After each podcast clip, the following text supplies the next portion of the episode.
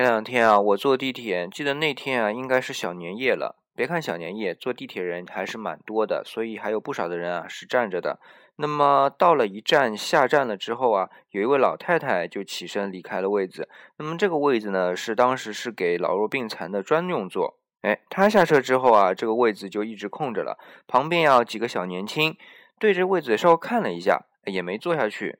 呃，我呢也是看到这么一个情况啊，就是呃旁边可能还有个年轻人，可能又比较累了，他就蹲了下来。即便是蹲下来，他也没有坐在那个位子上。你看这个事儿就有意思了。换着以前啊，如果是看到有座就先坐下来了，等到有需要的人来的时候我们再让。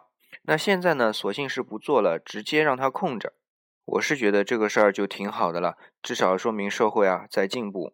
当时啊，我把这个事儿拍了个照，放在微博上了。